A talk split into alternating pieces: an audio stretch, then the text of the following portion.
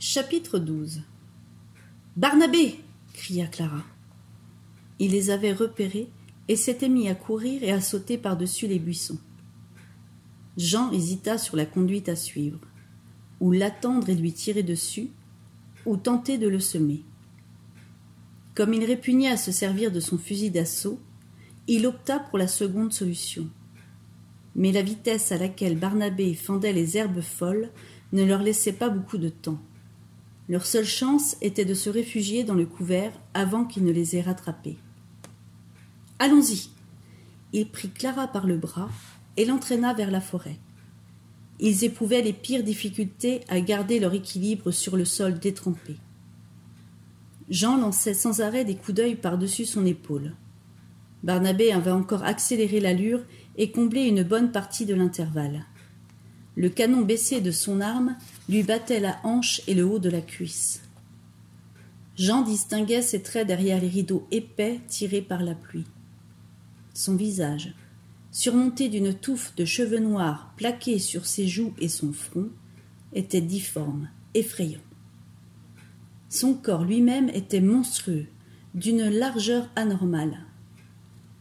Il portait l'uniforme vert kaki de certains militaires que Jean avait aperçus dans les rues de sa cité. Des hommes arrogants, pour la plupart, grossiers avec les femmes et exhibant leurs armes sitôt qu'on leur adressait un regard un peu appuyé. L'orée de la forêt était nettement plus éloignée qu'il ne l'avait cru. Les bottines de Clara n'étaient pas adaptées au terrain. Elle glissait à chaque foulée et se raccrochait au bras de Jean pour ne pas tomber. Il se rendit compte que leur poursuivant braquait sur eux son fusil d'assaut. Vite Il leur fallait encore traverser un terrain hérissé de buissons bas qui ne suffirait ni à les abriter, ni à les soustraire à la vue de Barnabé. Leurs pieds s'enfonçaient profondément dans la terre meuble. Leur poursuivant lâcha une première rafale.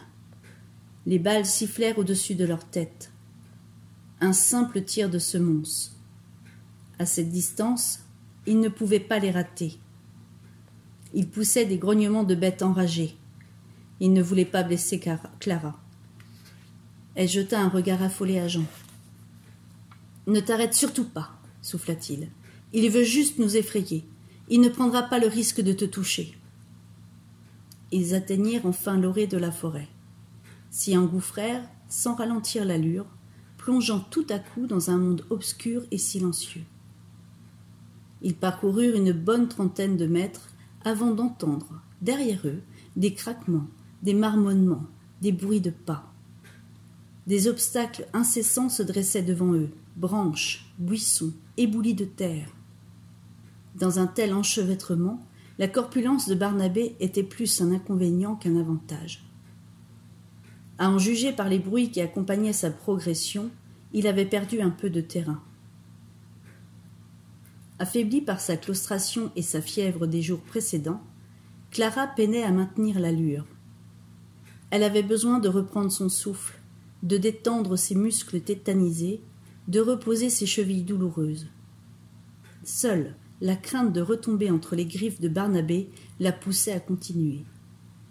Même s'il ne lui faisait aucun mal, elle ne supporterait plus l'enfermement dans la cave humide et sombre. L'irruption de Jean lui était apparue comme une réponse à ses prières. Elle n'était pas une fervente chrétienne, bien que sa mère l'obligeât deux fois par semaine à se confesser à l'aumônier de la famille, un gros homme aux joues molles et roses, mais dans certains cas, elle en appelait machinalement à la Vierge ou à une sainte du calendrier. Autant elle détestait le latin, les messes, les vêpres et autres cérémonies officielles, autant elle cultivait avec Marie et quelques saintes une relation intime et affective. Elles étaient ses confidentes, des figures rassurantes, compatissantes, qui ne la jugeaient pas. Là Jean désignait des ruines prises d'assaut par la végétation. Clara s'immobilisa et tendit l'oreille. Il n'avait pas semé Barnabé, dont les grognements accompagnaient toujours la progression les hauts éboulis de pierre, habillés de lierre et coiffés de fougères, étant impossibles à franchir, ils les longèrent sur leur gauche. Sans doute le rempart d'un ancien château. on distinguait, sous la végétation, le léger dénivellement des douves remplies de terre. Ils arrivèrent devant une brèche à l'emplacement de ce qui avait sans doute été la porte d'entrée. Un linteau monumental affaissé se devinait sous le voile végétal qui le recouvrait. Ça et là gisaient des pierres taillées et les vestiges rouillés de chêne. On va s'arrêter un peu. Vous avez besoin de souffler. Jean la fixait avec attention. Elle aimait son regard franc et clair. Il est toujours derrière nous, chuchota-t-elle. Il y a sûrement des cachettes là-dedans, et puis s'il vient trop près. Il désigna d'un air résolu son fusil d'assaut. Elle hocha la tête. Même si elle ne la rassurait pas, la proposition de Jean l'arrangeait. Elle n'avait quasiment plus de force.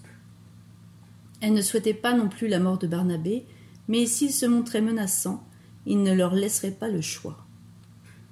Jean se fraya un passage par la brèche. Les fougères se refermèrent derrière Clara. Ils pénétrèrent dans ce qui était sans doute la cour intérieure de la construction, peuplée d'arbres élancés. Des petits animaux s'égayèrent silencieusement dans les herbes. Ils explorèrent les environs, aiguillonnés par le craquement qui se leva non loin d'eux. Clara avait l'impression d'avoir profané un sanctuaire, un endroit qui n'avait pas été visité depuis des siècles, l'un de ces lieux secrets et magiques qui hantaient son imaginaire d'enfant. Jean se dirigea vers un mur encore debout et percé d'une porte basse surmontée d'un arc bombé. Un monticule de terre bouchait en grande partie l'ouverture, laissant juste un passage de l'épaisseur d'un homme. Jean céda des branches, des arbustes et des aspérités des pierres pour se hisser sous l'arc et disparaître de l'autre côté. Clara l'imita après un temps d'hésitation. Elle n'avait jamais aimé ramper sur le sol. Elle craignait toujours d'être assaillie par les minuscules créatures qu'elle avait étudiées en cours de sciences naturelles. Des halètements, des grognements dominèrent les froissements des frondaisons et balayèrent ses réticences. Elle gravit la pente humide en cédant, comme Jean, des aspérités, puis arrivée au sommet, elle passa la tête et les épaules dans l'ouverture. Elle bascula de l'autre côté et dévala un lit de cailloux qui lui meurtrirent les genoux et les coudes. Jean amortit sa chute trois mètres plus bas et l'aida à se relever. Elle rabattit sa robe sur ses jambes sans se préoccuper des égratignures semées par les arêtes tranchantes. Ils s'installèrent dans un recoin de la pièce. Ils ne voyaient pas grand-chose. Les buissons épineux qui avaient poussé sur les murs, les orties, hautes et urticantes qui se pressaient comme un troupeau affamé dans le rayon de lumière tombant de l'ouverture, les grosses pierres disséminées sur les dalles décelées, les vestiges d'une cheminée monumentale. Jean s'assit derrière un monticule coiffé d'herbes folles, arma son fusil d'assaut et le tint braqué vers l'entrée. Clara s'assit à ses côtés, soulagée de pouvoir enfin détendre ses jambes lourdes. Ils gardèrent le silence, suspendus au bruit qui se faufilait par la mince ouverture. La lumière du jour, grise et sale, glissait elle aussi sur la pente jonchée de cailloux et s'échouait sur les feuilles des orties. Il sembla à Clara percevoir une respiration forte dans la pénombre. Son sang se figea. Elle n'osa pas regarder Jean, de peur de découvrir sur son visage une confirmation de sa propre frayeur. Il ne bougeait pas, attentif, le doigt crispé sur la détente.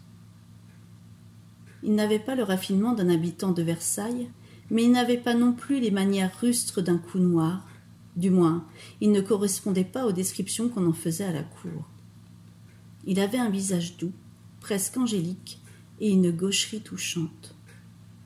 Dépourvu de la vanité dont se drapaient les garçons paradant dans les rues de la capitale et les allées du château, il n'observait pourtant pas cette humilité ni cette servilité agaçante propre aux gens du peuple.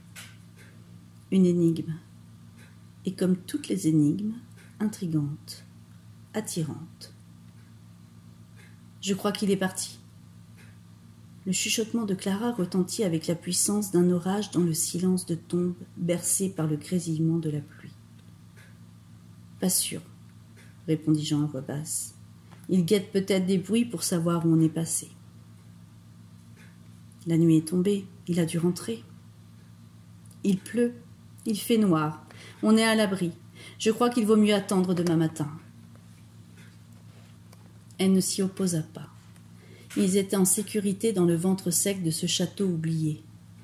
Elle n'avait pas envie d'affronter la pluie, le froid, les traîtrises de la forêt. Elle n'avait plus peur de Barnabé. Il ne les avait pas trouvés. Il avait perdu leurs traces. Et puis surtout, elle n'était pas pressée de quitter Jean. Ils devraient se séparer dès qu'ils arriveraient sur une grande route ou dans un village. Elle regagnerait Versailles et retournerait dans la clandestinité. Elle se réjouissait de revoir ses petites sœurs, mais elle n'était pas pressée de reprendre le cours d'un destin que ses parents avaient tracé pour elle. Elle proposa une pomme à Jean. Il l'accepta avec un sourire, l'essuya sur son pantalon et mordit dedans à pleines dents. Elle l'imita. La légère acidité de la pomme la fit grimacer. Pourquoi êtes-vous allé à l'école? demanda-t-elle après avoir mâché trois bouchées. Jean, lui, en était déjà au trognon. Je voulais apprendre. Et qu'avez-vous appris? L'alphabet, l'écriture, la lecture, l'arithmétique, comme tout écolier, je suppose. Vous comptiez en faire quoi? Il haussa les épaules. Je ne sais pas au juste. Ceux qui nous gouvernent savent. Alors je pensais que c'était bien de savoir, que ça améliorerait ma vie, la vie de ma famille. Vous vous destiniez à quoi? À faire comme tous les autres, aller là où se trouve le travail. On n'a pas vraiment le choix. Si on ne m'avait pas arrêté dans le grenier, je serais parti pour l'Est, pour les mines de Lorraine. Ça vous plaisait? Deuxième haussement d'épaule. Le boulot était pas trop mal payé, mais je me voyais mal passer toute ma vie dans une mine. Vous avez des rêves? Comme tout le monde. Mettre ma famille à l'abri du besoin, qu'elle mange à sa faim, qu'elle dorme dans une maison claire et propre, qu'elle se lave et change de vêtements plus souvent, qu'elle puisse se promener dans une de ces voitures qui peuvent vous emmener n'importe où, qu'elle puisse se servir de ces réseaux qui envoient des images du monde entier. Et vous? Il rêvait de tout ce qu'elle possédait. Elle n'avait jamais pris conscience que sa vie, cette vie qui lui semblait tissée de banalité et d'ennui, était un rêve pour des millions de gens. Visiter les autres régions du monde, les autres royaumes. J'aimerais bien aussi, mais je ne gagnerai jamais assez d'argent pour ça.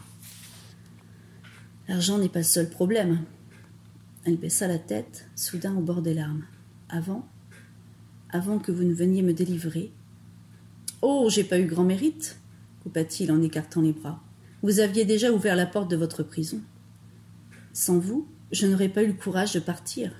Savez-vous où j'allais quand nous avons eu cet, accident? Vous en avez parlé, il me semble, dans la famille de votre futur. Je ne l'ai jamais rencontré. Je dois renoncer à mes rêves pour me marier avec quelqu'un que je ne connais pas. Qu'est-ce qui vous y oblige? Mes parents. C'est la même chose pour toutes les filles de bonne famille. Elles sont mariées à l'âge de 14 ans, parfois plus jeunes, à l'homme qu'on leur a choisi. Vous voyez qu'il n'y a pas que l'argent. Et tout ce qu'elles ont appris avec leurs précepteurs ne sert quasiment à rien. Ce sont les hommes qui en tirent vraiment profit. Les hommes qui possèdent, qui gouverne. Chez nous, il n'y a pas d'argent, mais personne n'oblige les gens à se marier contre leur gré. Que font vos parents? Il marqua un temps de silence, soudain sombre et, soucieux. Papa est ouvrier. Il court là où il y a du travail. Maman s'occupe de ses enfants. Je suis l'aîné. J'ai déjà eu une paye. Je suis allé cueillir les pommes dans un domaine de l'Ouest. Clara fixa sa pomme à demi mangée. Jamais elle ne s'était posé la question de savoir comment les fruits arrivaient dans les coupes. Et vous? Vos parents, ils font quoi? reprit Jean. Mon père est. Euh, enfin, il s'occupe des caisses du royaume. Des caisses De toutes les questions d'argent dont on parle à la cour et chez les ministres du roi. C'est donc un homme important. C'est pour ça que vous avez été reçu par la reine Et vous Vous aimeriez être reçu par la reine? Il eut une moue qui, à la faveur de l'obscurité, le fit ressembler quelques secondes à une gargouille de la cathédrale de Versailles. Je sais pas trop. Ça n'arrivera jamais de toute façon. Le roi non plus, vous ne l'avez jamais vu? Il secoua les bras pour les détendre. Une fois, quand j'avais quatre ou cinq ans, il est passé dans la grande rue près de chez moi. Ma mère m'y a emmené. Il y avait plein de monde et des gendarmes royaux partout. Elle m'a juché sur ses épaules. Je l'ai vu, dans son carrosse tout doré. Je me souviens d'une main qui s'agitait par la vitre. Je l'ai salué moi aussi. J'ai même pas vu sa tête. Magda disait que. Magda L'institutrice qui nous donnait des cours dans le grenier. Ils l'ont arrêtée. Ils vont sûrement la fusiller. Elle disait que le roi est un homme comme les autres. Elle parlait souvent de la grande révolution de 1789 et de ses beaux principes liberté, égalité, fraternité. Clara frémit. Elle avait toujours été élevée dans la haine des révolutionnaires de 1789, des bourreaux de Louis XVI, de Marie-Antoinette et du dauphin. De cette période noire, on ne parlait que pour dénoncer la persécution des aristocrates et des prêtres, le pillage des biens et la débauche généralisée. On disait que l'Antéchrist s'était matérialisé sous les traits de Robespierre. Il avait fallu presque cent ans pour établir l'ordre de façon durable. L'avènement de la deuxième restauration portée par les alliés des Orléans et le parti de M. Thiers. On ne peut pas vénérer des assassins, dit-elle. Ben alors, faut pas vénérer ceux qui ont fait massacrer des milliers d'hommes et de femmes pendant les émeutes de la faim. Les yeux de Jean brillaient de colère dans l'obscurité.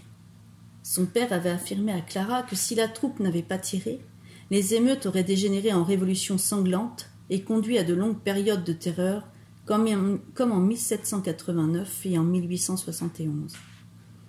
Il fallait se montrer inflexible avec le peuple. Il ne comprenait que la force. Elle l'avait cru. Elle en était moins sûre désormais. La lumière de l'aube réveilla Clara. Elle entr'ouvrit les paupières et vit que Jean, déjà réveillé, l'observait à la dérobée. Assis sur une grosse pierre, il avait posé son fusil d'assaut devant ses jambes croisées. Il détourna le regard lorsqu'elle se redressa. Vous avez dormi? demanda-t-elle d'une voix embrumée. Un peu. Et vous? Comme une masse. La, la terre est pourtant pas très confortable. La cave de Barnabé ne l'était pas davantage. Jean se releva et glissa la lanière du fusil d'assaut sur son épaule. Vous êtes prête? On a encore pas mal de chemin à faire. Le corps de Clara était lourd, ses pieds douloureux. Quelques mouvements d'étirement lui redonnèrent un peu de vigueur. Ils sortirent de la pièce en escaladant dans l'autre sens le monticule de terre. Un soleil radieux brillait dans un ciel d'un bleu délavé. Une brise agréable et tiède murmurait dans les frondaisons. Les chants des oiseaux tissaient une voûte musicale au-dessus de leurs têtes. Les gouttes d'eau abandonnées par la pluie de la nuit scintillaient sur les herbes et les feuilles. Ils s'aventurèrent avec prudence hors de la cour du château, s'arrêtant régulièrement pour ausculter le murmure de la forêt. Barnabé n'avait peut-être pas renoncé. Le moindre bruit suspect leur faisait craindre le pire mais leur poursuivant ne, se manifesta pas jusqu'à ce que le couvert s'éclaircisse et qu'il débouche tout à coup sur un large chemin empierré. Un village, là-bas. Des nuances de regret traînaient dans la voix de Jean. Clara aperçut dans les jours de la végétation les toits et les façades des premières maisons dominées par un clocher trapu. Elle avait tellement attendu ce moment qu'elle aurait dû sauter de joie mais elle ne s'en réjouissait pas, toujours remplie du formidable sentiment de liberté qu'elle avait éprouvé au cours de la nuit. Vous ne devriez sans doute pas vous montrer avec ça. Elle désignait le fusil d'assaut. Jean hocha la tête et jeta aussitôt l'arme dans le fossé, pas fâché de s'en débarrasser. Lorsqu'ils s'approchèrent du village, ils discernèrent les grondements de moteurs, les claquements de bottes et les vociférations qu'ils avaient pris pour de simples rumeurs quelques instants plus tôt.